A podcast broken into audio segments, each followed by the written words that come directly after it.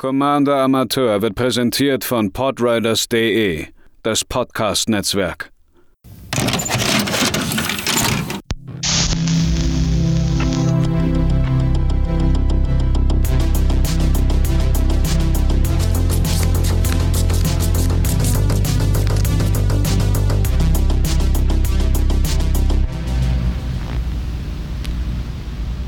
Einen wunderschönen guten Tag, liebe ZuhörerInnen, hier bei einer weiteren Ausgabe von Commander Amateur. Mein Name ist Matze, ich benutze er, ihm Pronomina und wir gehen heute, nachdem ich in der letzten Episode ja durch die Precons gerusht bin in aller, in aller Geschwindigkeit, äh, gehen wir durch das Hauptset von Marsch der Maschine oder March of the Machine. Ich glaube, inzwischen weiß auch jeder, dass da kein S hinten dran ist, auch wenn es ein bisschen seltsam ist. Ähm, und wir gehen in den äh, gewohnten äh, Kategorien durch äh, dieses äh, wunderbare Set.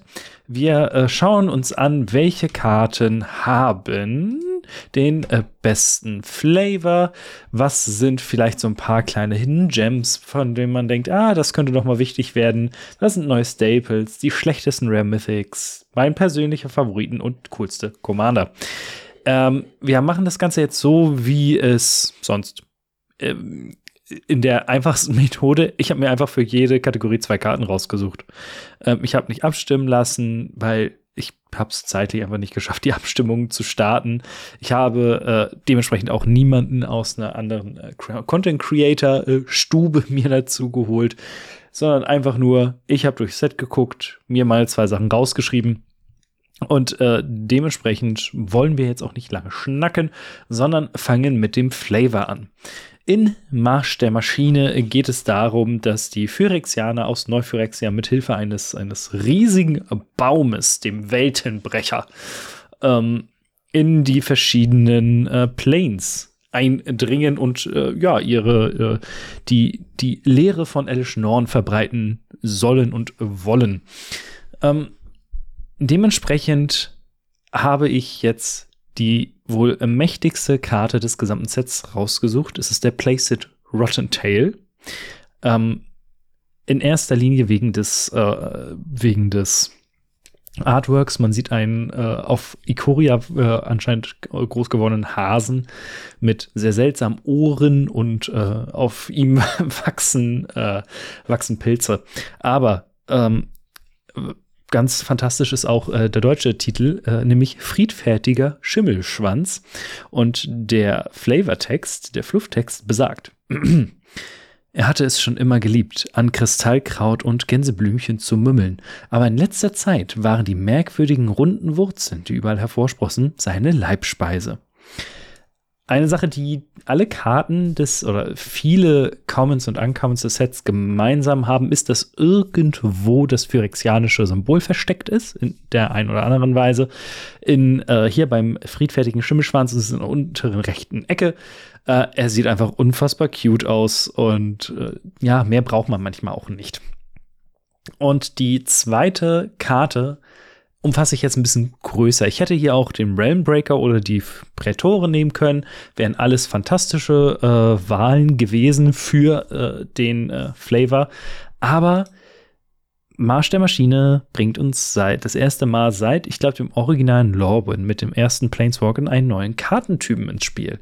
Und die Battles ähm, sind jetzt ein komplett neues, äh, eine neue Kartenart und alle müssen erstmal gucken, okay, wie gehen wir jetzt damit um? Und ich finde die flavormäßig ganz, ganz fantastisch, denn die ähm, Kampf, weiß ich weiß gerade gar nicht, wie es übersetzt wurde in deutschen Karten, die Belagerungen, äh, beziehungsweise die Kämpfe, äh, die wir haben, zeigen, wie die Phyrexianer auf den verschiedenen Planes angreifen. Und die alle, alle heißen Invasion of Punkt, Punkt, Punkt. Und es sind vom Kartentypen bisher alle Belagerungen, Sieges. Ähm, die funktionieren da so, dass sie eine bestimmte äh, Anzahl an Defense-Countern haben. Und äh, wenn die runtergeprügelt wurden, man kann sie angreifen, also von vorne, man spielt eine Invasion, ein, ein Battle und das, äh, ein, eine Belagerung geht unter die Kontrolle eines Gegners. Und alle GegnerInnen können diese Belagerung angreifen, als ob es ein Planeswalker und Spieler wäre. Und dann, sobald die äh, Verteidigungscounter runtergeprügelt wurden, flippt die Karte. Ich habe mir als Beispiel hier Invasion of Ikoria rausgesucht, zwei grüne, ein X. Wenn äh, wenn dieses, ähm, wenn die Belagerung ins Spiel verkommt, dürfen wir einen äh, Gegner aussuchen, der versucht es zu beschützen. Wir können es angreifen und wenn's, wenn die äh, Belagerung besiegt wurde, geht sie ins Exil und dann dürfen wir sie transformed, äh, umgedreht, äh, casten, sprechen. Wenn die Invasion von Ikoria ins Spielfeld kommt, können wir unsere Bibliothek und unter unseren Friedhof für eine nicht Mensch-Kreaturenkarte mit Mana Value X oder weniger durchsuchen und sie aufs Spielfeld bringen. Und falls wir das machen mit der Bibliothek, müssen wir die mischen. Invasion of Ikoria kostet zwei Grüne und X. Und sobald sechs Verteidigungscounter runtergeprügelt wurden, haben wir Silortha Apex of Ikoria. Äh, ist ein le legendärer Dino mit Reichweite und für jede Nicht-Mensch oder jede Mensch, Nicht-Mensch-Kreatur, die wir kontrollieren, darf ihren Schaden so verteilen, als ob sie nicht geblockt werden würde. Die Battles sind alle ähm, ein bisschen schwierig zu verdauen, denn es sind doppelseitige Karten, das heißt, man hat doppelt den Kartentext und man muss echt überlegen, okay, was mache ich jetzt damit? Das Schöne an ähm, der Invasion of Ikoria ist zum Beispiel, dass es Kreaturen gibt, die ähm, Counter entfernen können von irgendwo. Zum Beispiel Vampire Hexmage kann man opfern und alle Counter von einer Karte unserer Wahl runternehmen. Dementsprechend äh, könnten wir die Invasion of Ikoria in Turn 4 äh, je nachdem, wie wir rampen, sofort flippen. Aber das nur so als ein kleines Beispiel. Ähm, ich finde die alle super geschmackvoll. Ich, da ist, es zeigt genau das, was passiert, äh, liebe ich. Finde ich richtig, richtig cool. Ich bin gespannt, wie es sich in den Spielen am Ende anfühlt. Und dementsprechend, äh, ja, bin ich gespannt auf das, was kommt und auch noch, was äh, das Ganze an Design Space für Wizards of the Coast eröffnet. Dann kommen wir zu äh, den äh, Hidden Gems, sprich die Commons oder Uncommons, wo ich sage, ey, habt die mal auf dem Schirm. Ich glaube, das könnte was Feines sein. Die erste Karte, über die wir hier sprechen, ist Kami of Whispered Hopes. Zwei farblos, ein grünes für einen Geist. Äh, falls ein oder mehr als eins Counter auf ein Permanent, den wir kontrollieren, gelegt werden würde, werden so viele plus ein zusätzlicher 1-1-Counter draufgelegt. Und wir können ihn tappen und x Mana einer beliebigen Farbe unserem Mana-Pool hinzufügen, wobei x gleich die Stärke des Kamis ist. Und es ist eine 1-1er. Es ist ein Harden Scales-Effekt. Davon gibt es in dem Set, glaube ich, nicht nur den Kami Fuß bei Hope, sondern auch noch irgendwie ein oder zwei andere. Es ist allerdings ein weiterer Harden Scales-Effekt auf einer Kreatur, der auch noch ein Mana-Dog ist. 1-1 ähm, ist jetzt nichts, wo man sagen würde, okay, ey, das spiele ich jetzt gerne, um Mana zu generieren. Allerdings spielen wir ein 1-1-Counterdeck. Man geht stark davon aus, dass diese Karte äh, nicht bei 1-1 bleiben wird. Und dieser Effekt ist nicht zu unterschätzen. Er ist meistens besser als die teuren Doubling-Season, die halt 1-1-Counter verdoppeln. Weil meistens ist es in diesen Decks nicht, dass ihr drei oder vier 1-1-Marken auf irgendwas legt, sondern eine. Und dann ist es halt besser, wenn ihr drei Mana für eine Karte ausgegeben habt, die schon, wenn ihr eine, eine 1-1-Marke drauflegt, dieses verdoppelt. Falls das alles Sinn ergibt, was ich hier gerade erzähle. Aber ich denke schon. Und Kami of Whispered Hopes ist eine sehr günstige Variante dieses Effektes, den man einfach sehr gut in dieser Art von Deck gebrauchen kann. Und wenn man es dann auch noch schafft, das Viech hochzupumpen, hat man zusätzlich auch noch eine ganze Menge an Mana. Ähm, ich bin großer Fan. Ich finde die richtig klasse und ich glaube, die läuft aktuell noch so ein bisschen unter ferner Liefen. Und meine zweite Wahl hier ist Halo Forager. Ich glaube, die Karte hat sogar, als sie gespoilt wurde, so ein bisschen ähm, für Aufsehen gesorgt, beziehungsweise alle so, ah, ich glaube, da kann, kann man viel Spaß anfangen. Äh, ein farbloses und ein blaues, ein schwarzes für ein Fairy Rouge mit Flying 3-1. Ist eigentlich eine schöne Setline. Wenn Halo Forager ins Spielfeld kommt, können wir X bezahlen. Falls wir das machen, dürfen wir eine Spontanzauber oder Hexerei mit Mana Value X aus einem Friedhof spielen, ohne die Mana-Kosten zu bezahlen. Und falls er dann in einen Friedhof gehen würde, steht, geht er stattdessen ins Exil. Das heißt, Halo Forager scaled wunderbar mit dem Spiel. Je weiter ihr im Spiel vorangeht, umso mehr Mana könnt ihr bezahlen, um einen Zauberspruch aus einem Friedhof sozusagen zu flashbacken. Für die Mana-Kosten plus halt das, was wir für den Halo Forager bezahlen. Interessant wird das Ganze natürlich dann, äh, wenn man wenn man ihn zum Beispiel oder sie, ich bin mir unsicher, äh, zum Beispiel flickert oder äh, blinkt, je nachdem, worauf ihr da mehr Bock habt, ähm, also wieder ins Exil schickt und wieder zurückholt und dann äh, habt, könnt ihr das, den gesamten Spaß ja nochmal machen. Und ganz, ganz wichtig, hier steht nicht Your Graveyard, sondern a Graveyard. Ihr könnt also in den Friedhöfen eurer GegnerInnen herumsuchen und schauen, was ihr denn hier so spielen wollt. Und das ist enorm mächtig. Dementsprechend ist äh, diese, diese Rouge-Fee nicht zu unterschätzen und ich denke wirklich, ohne Witz, eine der besten Karten insgesamt im Set. Und das ist auch ein schöner Übergang zu den neuen Staples. Ich habe mich hier ein bisschen schwer getan, muss ich ehrlich gestehen. Nicht, weil es so wenig gab, sondern weil es eine ganze, ganze, ganze Menge Karten gab, bei denen ich mir dachte, die Farben, die diese Karten spielen, können das alles gebrauchen. In der Breite ist March of the Machine, glaube ich, ein enorm starkes Set. Es ist nicht so krass wie All Will Be One, aber es ist ein äh, Set, was man wo man mit den meisten Karten, die man aufmachen, äh, aufmacht, einfach immer irgendwie was anfangen kann. Das ist ziemlich stark. Die erste Karte äh, ist das neue, der neue monogrüne Staple Tribute to the World Tree. Drei Grüne für eine Verzauberung. Immer wenn eine Kreatur ins Spielfeld unter unserer Kontrolle kommt, dürfen wir eine Karte ziehen, falls deren Stärke drei oder mehr ist. Ähm, das gleiche kennt man zum Beispiel von Elemental Bond, da kostet es halt zwei farblose, ein grünes. Was haben wir hier also noch als äh, Bonus? Falls das nicht der Fall ist, dürfen wir stattdessen 2-1-1-Counter drauflegen. Das bedeutet, jeder Lanova-Elf, jeder 1-1er-Token, irgendetwas, was ihr habt, ist mindestens 3-3 groß. Ähm, ihr habt also dann, wenn Tribute to the World Tree liegt, entweder nur noch 3-3 und 4-4er oder für alles, was drüber ist an Stärke, dürft ihr Karten ziehen. Und das ist egal, in was für einem Deck man sich befindet. Es sollte Kreaturen fokussiert sein, offensichtlich. Ähm, ist das einfach enorm stark. Und die drei grünen Mana halten es so ein bisschen zurück, so ein Mühe. Wir sind in grün. Es wird mit Sicherheit irgendwelche Möglichkeiten geben für euch, an drei grüne Mana heranzukommen.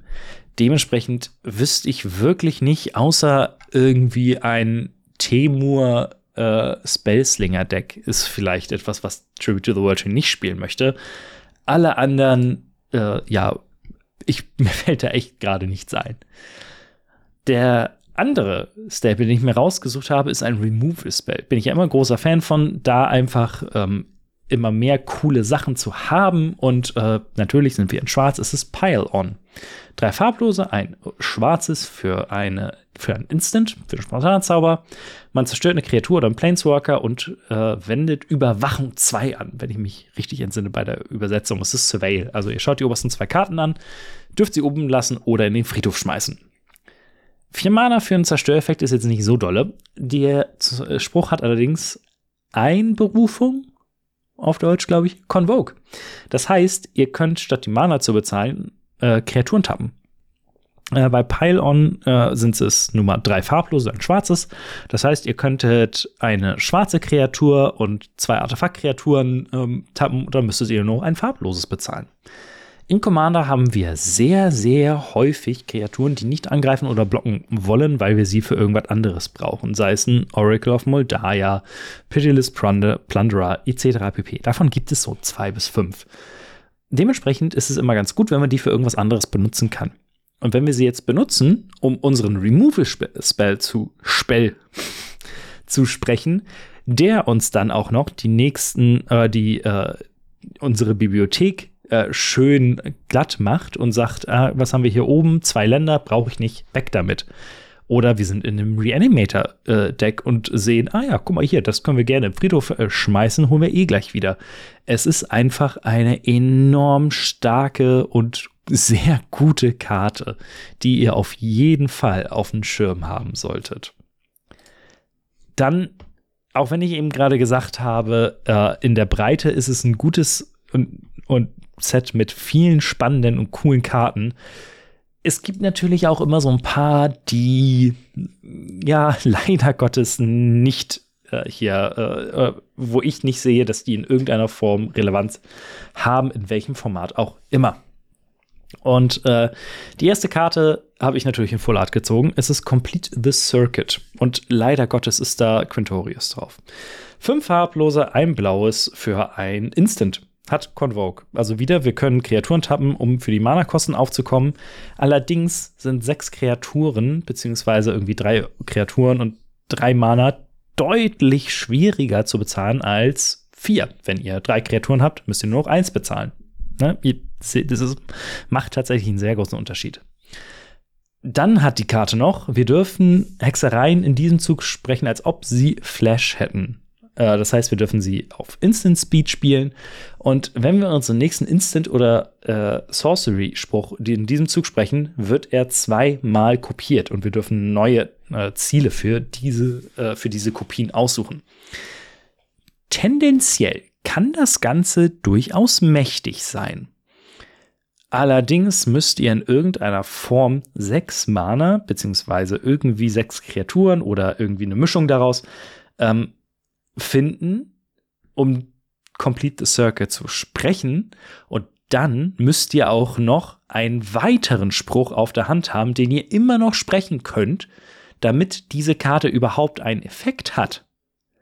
Das heißt, der Aufwand ist so groß, dass egal was ihr dann da sprecht, es am Ende eigentlich nicht wert ist. Und das ist das große Problem. Ähm, wenn die Karte ein bisschen günstiger wäre, ich weiß nicht, ob fünf vielleicht schon reichen würde, selbst dann wäre immer noch, ja, schwierige Sache.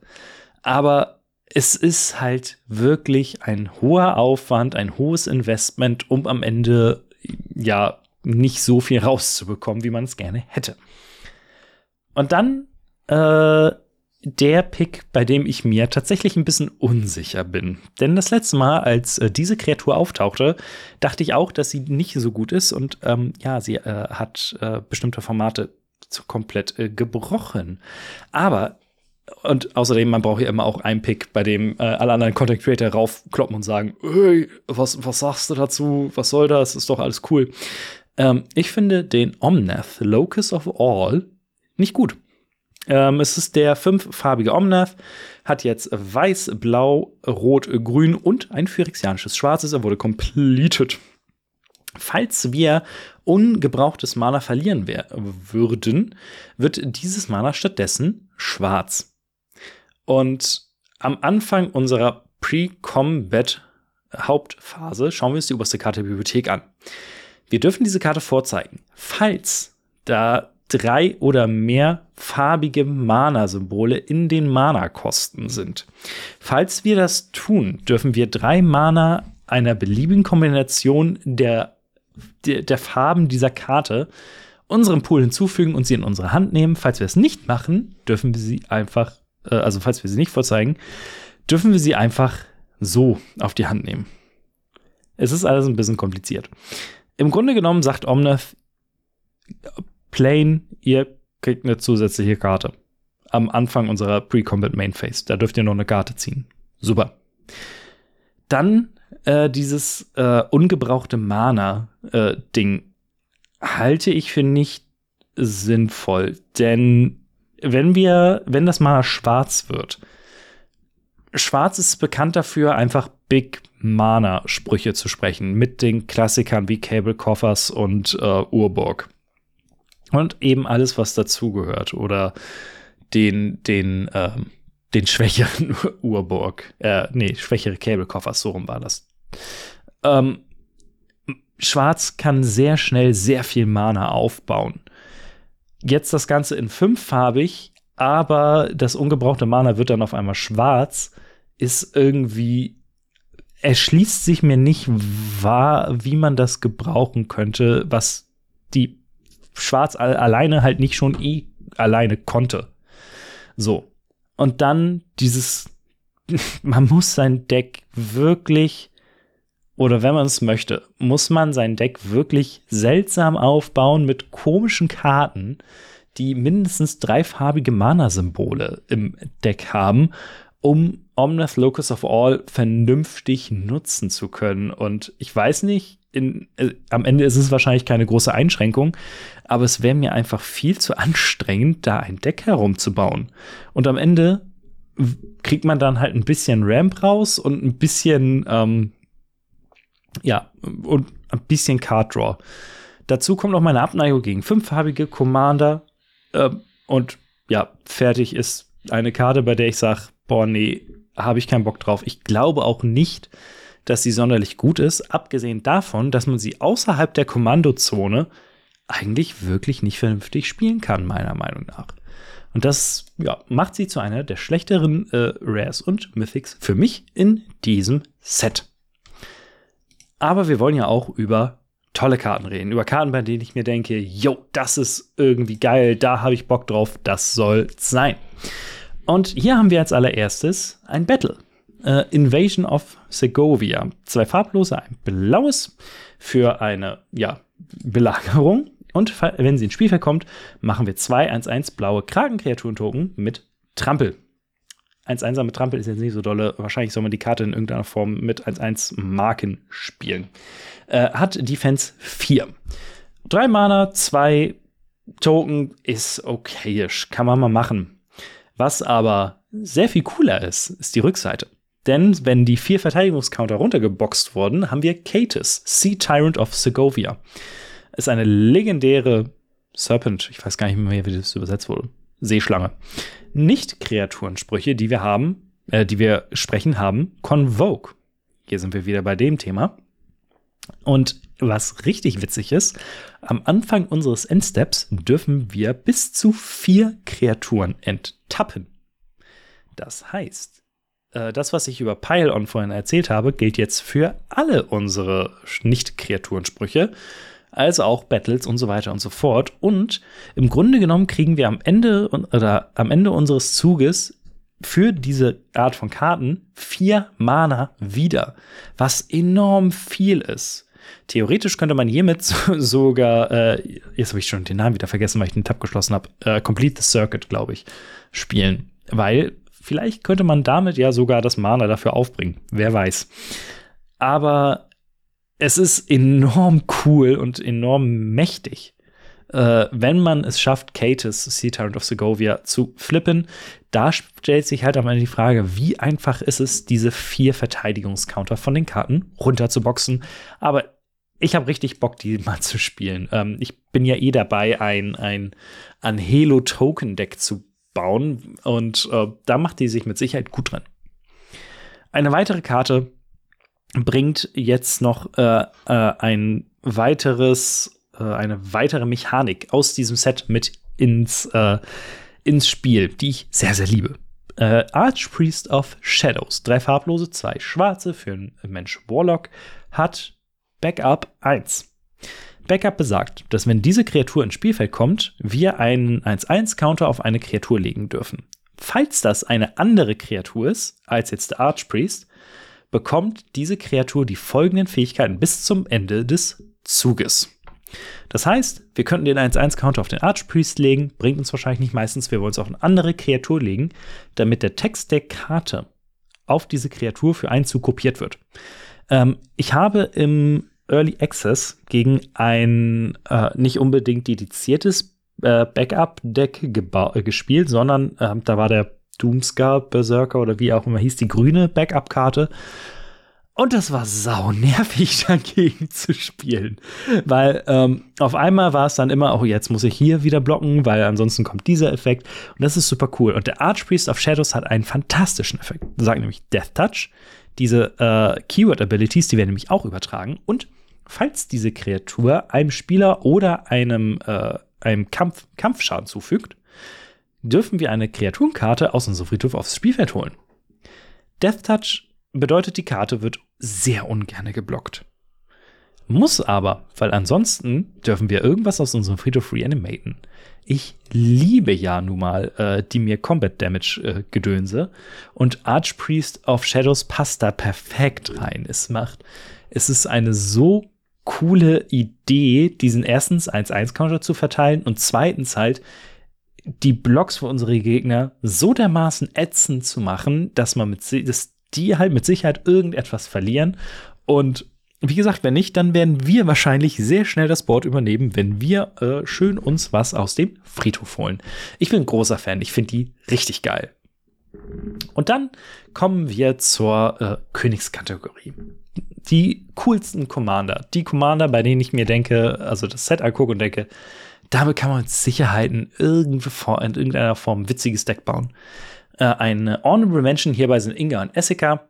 Äh, zu denen habe ich schon eine Amateurbrauerei vor jetzt, ich glaube, zwei Wochen müsste es gewesen sein, aufgenommen, ähm, wo ich einfach gesagt habe, hier, äh, das können die beiden äh, und so würde ich dieses Deck aufbauen. Dementsprechend würde ich jetzt hier nicht unbedingt noch viel Zeit da äh, verbringen, sondern einfach sagen, Inga und Essica, gute, gute Commander, machen mit Sicherheit Spaß. Meine beiden anderen Picks sind zum allererst Jeru und Hazaret auf von Amonkhet. Zwei farblose, zwei rote und ein weißes Mana für legendäre Kreatur Human God. Solange wir ein oder weniger Karten in unserer Hand haben, sind Jeru und Hazaret äh, haben die Haste und Wachsamkeit. Also Eile und Wachsamkeit oder Vigilance und Haste. Wenn wir sie casten, sollten wir eigentlich nicht unbedingt keine Karten auf der Hand haben. Das heißt, in den Deck bräuchte man irgendwelche anderen ähm, Haste Enabler. Wir sind in Rot, das sollte nicht das Problem sein. Immer wenn Jero und Hazaret angreifen, dürfen wir die, uns die obersten sechs Karten unserer Bibliothek anschauen. Wir dürfen eine legendäre Kreaturenkarte davon ins Exil schicken und den Rest auf die, äh, unter unserer Bibliothek in einer zufälligen Reihenfolge legen. Bis zum Ende des Zuges dürfen wir die ins Exil geschickte Karte sprechen, ohne ihre Mana-Kosten zu bezahlen. Boros Legendary Tribal hatten wir, glaube ich, in Dominaria United in den ähm, in den Precons war eine legendäre Kreatur, die da so einen seltsamen Token-Effekt hatte. Äh, und hier geht es jetzt noch mal genauer auf Kreaturen. Und wir es ist Card Draw. Wir dürfen auf einmal irgendwas aus unserem Deck ohne die Mana-Kosten zu bezahlen sprechen. Es ist meistens in der zweiten Main Phase. Das heißt, wenn man sowas wie Morog auch noch hat und sich zusätzliche Combat Phases in irgendeiner Form klauen kann, dann äh, dürfen wir das auch noch mehrmals machen. Also, ähm, ich habe mit Jaron Tezzeret im, äh, im Early Access gespielt, in einem, in einem Mardu Legendary Deck im Grunde genommen. Und sobald das Ding auf dem Feld ist, gehen, also dreht es sehr schnell alles sehr frei. Ähm, kann sehr schnell äh, zu euren Gunsten das Spiel entscheiden in One-on-One. -on -One. Und als Commander glaube ich auch erstens eine sehr coole Deckbuilding-Challenge, ähm, dass man wirklich guckt, was sind die Kreaturen, die ich spielen wollen würde in dieser Art von Deck.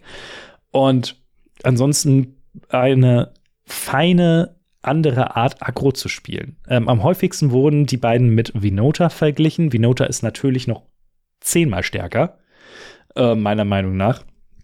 Aber insgesamt einfach äh, ein, ein cooler, interessanter, ein cooles und interessantes Commander-Paar.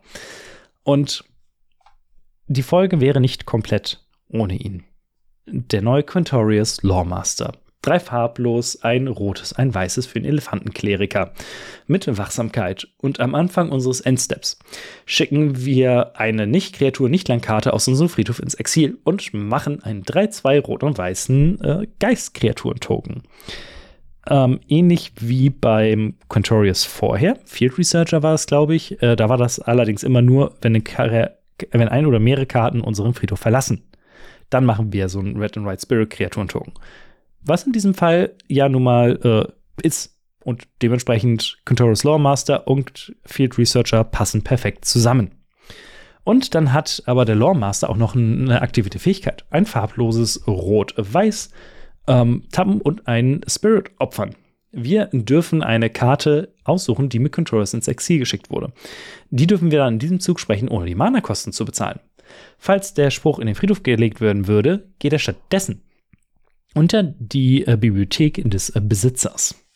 Das heißt, wir können unsere Geister in irgendeiner Form und Weise, es müssen keine Token sein, wir können auch Spirits spielen und die dafür opfern.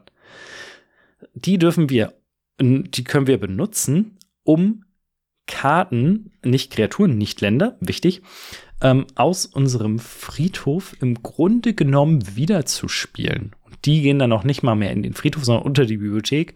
Da kann man sich halt auch irgendein Bullshit veranstalten, um an die wieder schneller ranzukommen. Und das alles macht Quintoris Lawmaster erstens sau interessant und zweitens glaube ich auch gar nicht, gar, also durchaus mächtig.